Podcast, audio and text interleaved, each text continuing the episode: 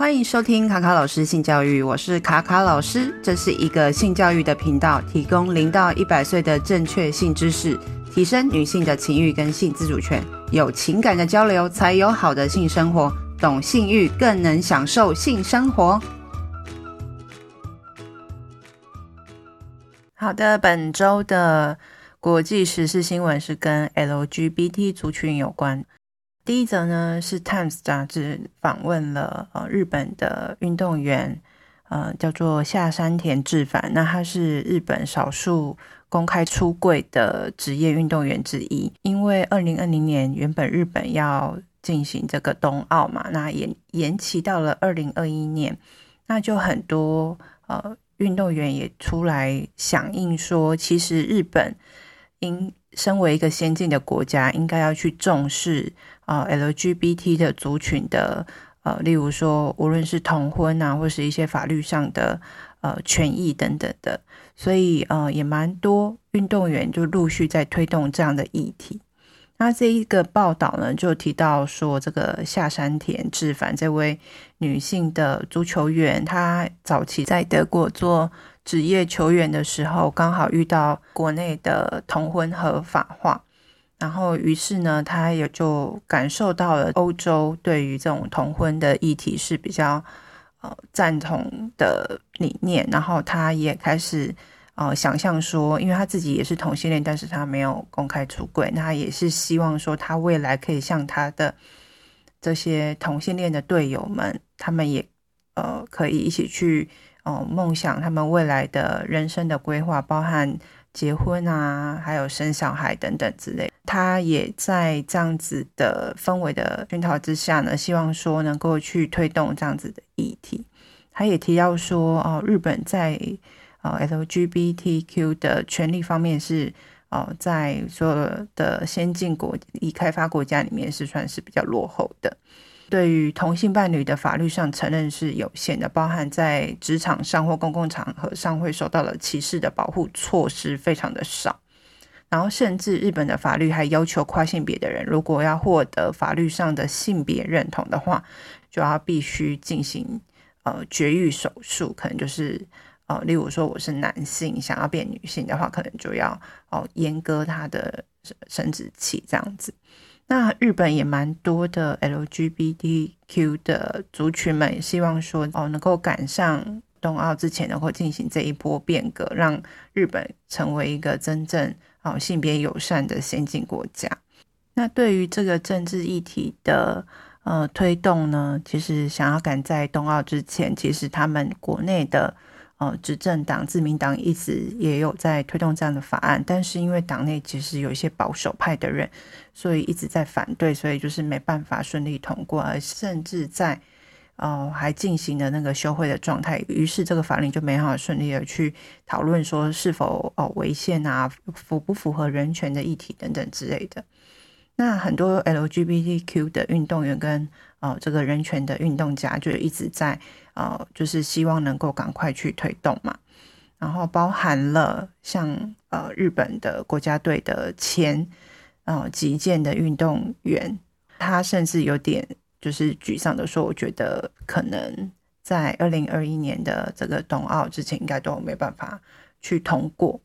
还有很多的运动员也是站出来讲说，并不是那么的乐观，而且基本上会站出来说的，呃，这些女性的运动员都是前国家国手等等。其中一名就是前国家橄榄球员，呃，村上爱理。二零二零年十月的时候，在他的 Instagram 上面公开出柜。那他也提到说，呃，其实他以前高中的时候，他的球员，呃，就是他同队的队友，发现他有在交往的女朋友的时候，甚至受到了霸凌。那他觉得他这一辈子都一直在跟这个羞耻感，哦、战斗斗争这样子，而且大家都把我们当成好像是罪犯一样。我觉得我自己好像是在做错一件事情，或是一个。呃，一个犯人一样。那他刚开始哦，在他的 Instagram 上面出柜的时候，其实他也蛮担心，是不是有些人会在下面给予一些负面的评论。然后他说，他还蛮意外，也感到欣慰的是，大家都呃蛮积极，就是给他的这个回应都是蛮正面的。那甚至还有一些他曾就是不是他的朋友圈的人，也给他的一些呃讯息，就是说他的出柜带给他们了呃勇气。还有包含也有一些运动员也自己私下的联系他说，他们还没有准备好出柜，但是他的行为也激励了他们。那其实这几年很多 LGBTQ 的一些人权的运动家，他们其实也在一些政治活动上面一直在推动，无论是民间或一般的新闻媒体上面一起去推动。那美国的一个调查呃中心，就是有针对日本对于同性恋的接受度。在二零零二年的五十四 percent 到二零一九年已经到了六十八 percent，代表说民众对于这个啊 LGBTQ 的族群是啊越来越友善，越来接受度也越来越高的。那他们也呃特别提到说，哦，其实日本在这个性别友善的部分是呃在呃很多国家里面是蛮落后的，包含在 OECD 的这个组织里面是倒数第二。然后仅只有领先于哦土耳其，那它其实这个 OECD 的这个族群就是算是蛮先进的国家，而且是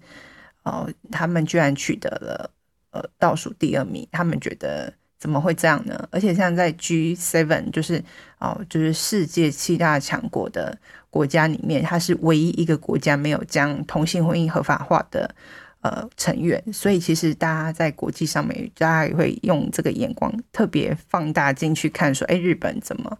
啊、呃、这么的，就是对于这个性别的友善的部分是比较弱的。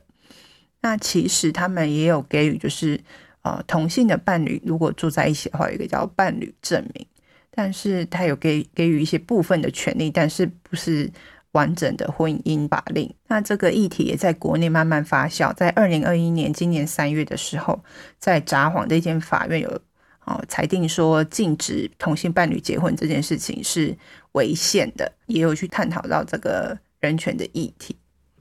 执政党的自民党呢，他们其中一个性别的委员会有特别去在四月的时候推动，就是说能够促进性少数族群的理解。那再加上呢，就是民间有超过十万人签署了一份请愿书，说呼吁政府在奥运会之前要通过 LGBTQ 的平等法案。那包含有一些大型的企业，可口可乐啊、微软啊，还有一些日本的大型的公司，就是都很大力的支持这一项法令。那甚至在六月六号的时候，大家也在东京的呃呼吁反歧视立法的机会上去。哦，就是蛮多人聚集，然后一起去鼓励说，呃，去推动这个法令。然后这可是其实，在有些国会议员里面，有些人是没办法去接受这个族群的。所以，其实，在吵吵闹闹当中，这个又不了了之的结束了。其实他们有特别提到说，在奥运会的章程里面有说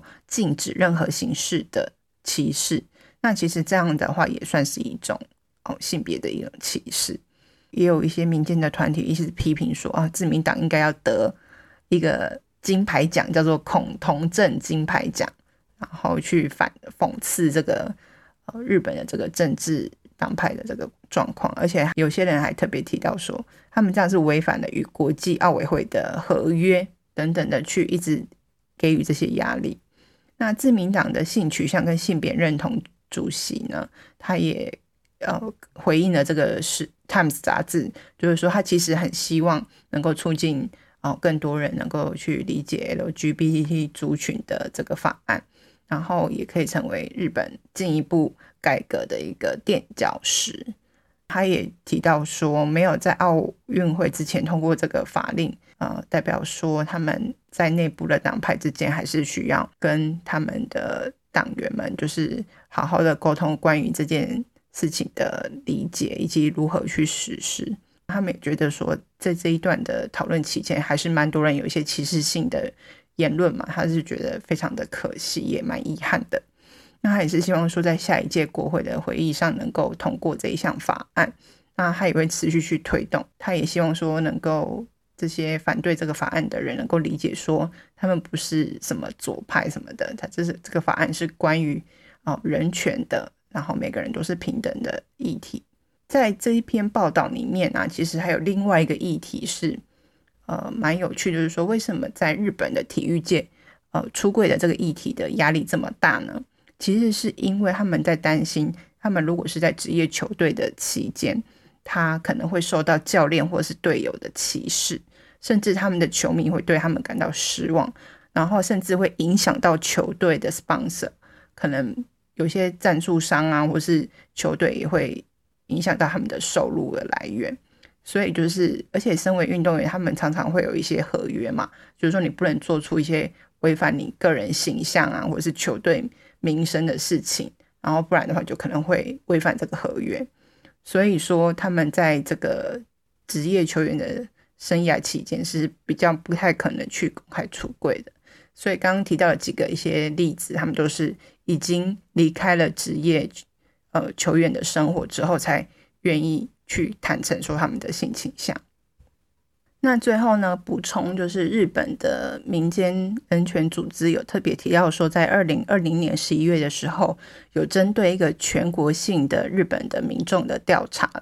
然后有百分之八十八 percent 的民众是同意，就是或是有点同意，针对一些性少数族群禁止霸凌或是歧视的法律或条例。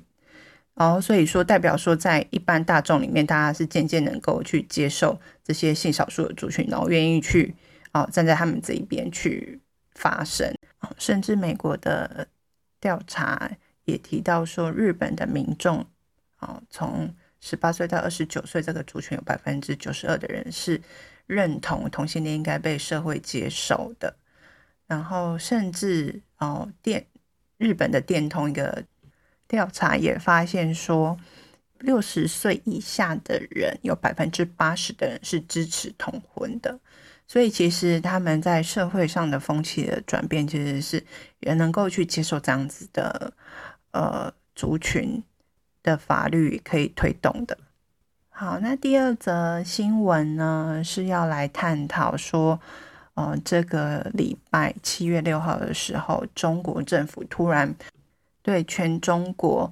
大学校园各式的 LGBT 社团，然后把他们的账号全部都删除掉，并且呃，就是封锁他们所有的公众号。那其实呃，中国在一九九七年的时候已经有将同性恋主罪化了，在二零零一年的时候，他们还是把。哦，同性恋视为一种精神的疾病。那他们其实大家都知道，中国在网络上的审查是非常的严格，跟所以说他们就是把这些账号关的时候，就是提到说，哦，他们关的这些账号是以免就是造成一些不良的影响，然后为了要保护这些未成年人，中国的网络呃媒体本来就是一个审查机制非常呃严谨的一个呃。地方嘛，所以所以他们除了政治上的议题，还有包含性的议题，甚至这种性少数的族族群的话，其实是啊、被审查的控管的很严重。那这次所有的公众号被啊、呃、撤除之后，其实也引起蛮多国际媒体的关注。那包含路透社的报道就提到说，哦、微信他们的。对于这些公众号违反互联网用户公众账号信息服务管理规定，因此删除。但是中国的 LGBT 社群担忧说，中国社群可能对网络上 LGBT 的内容进行更大规模的打压。那有一个公众号的经营者表示说，当局未告知就直接行动，把我们的所有内容都删除掉了。那甚至有些网民就觉得说，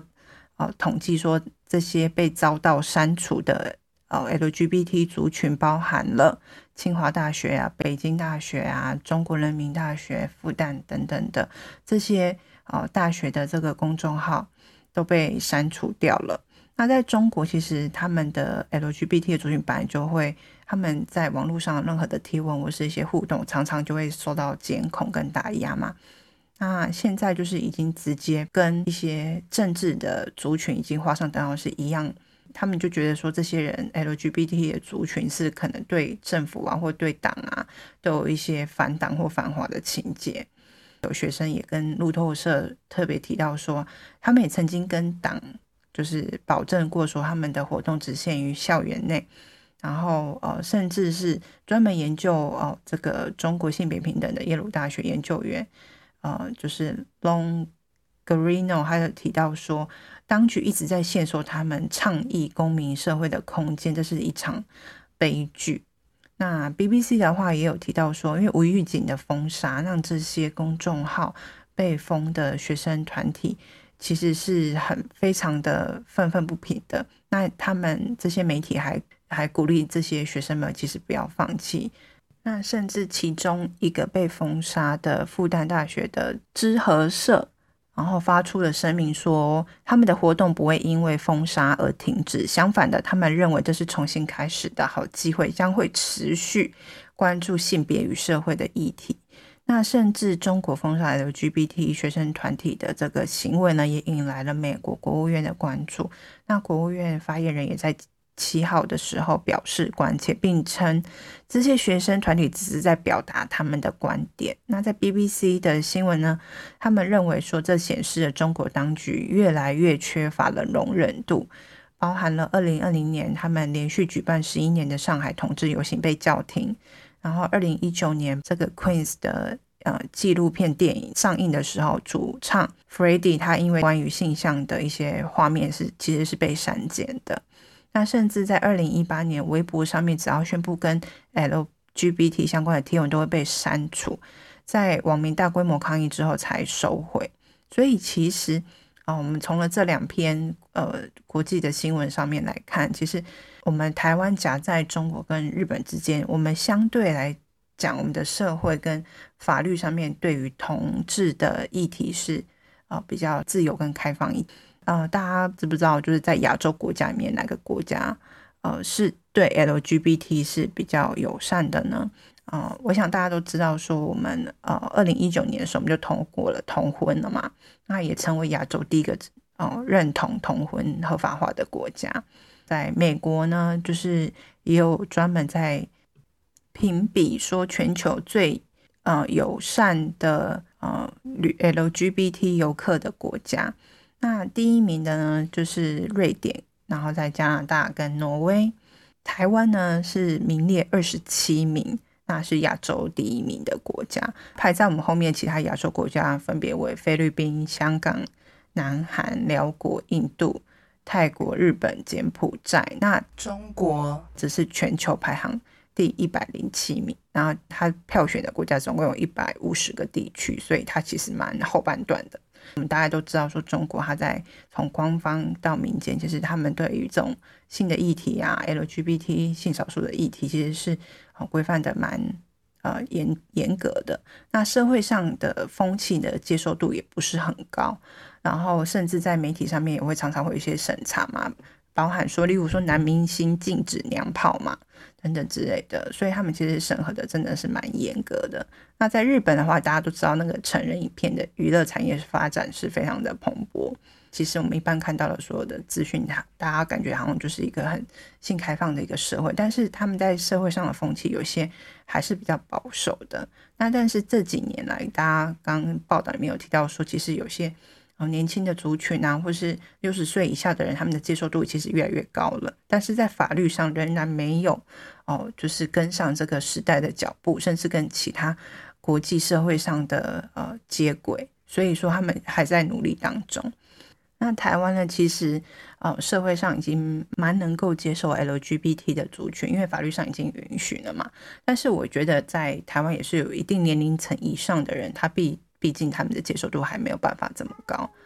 那虽然台湾同婚法有通过，风气也是蛮开放的，可是就我自己身旁的 LGBTQ 的族群的朋友们，其实我觉得他们就像前面呃有提到说，那个日本的这些职业球员，他们其实在职场上还是不太敢去公开这样的事情。可是我觉得真的是蛮能够反映说。台湾也是有点类似这样子的状况，那我觉得这也会跟它的产业类别有关。例如我说你是时尚产业类别啊，或是比较跟美相关的，或是艺术相关的，好像对于这个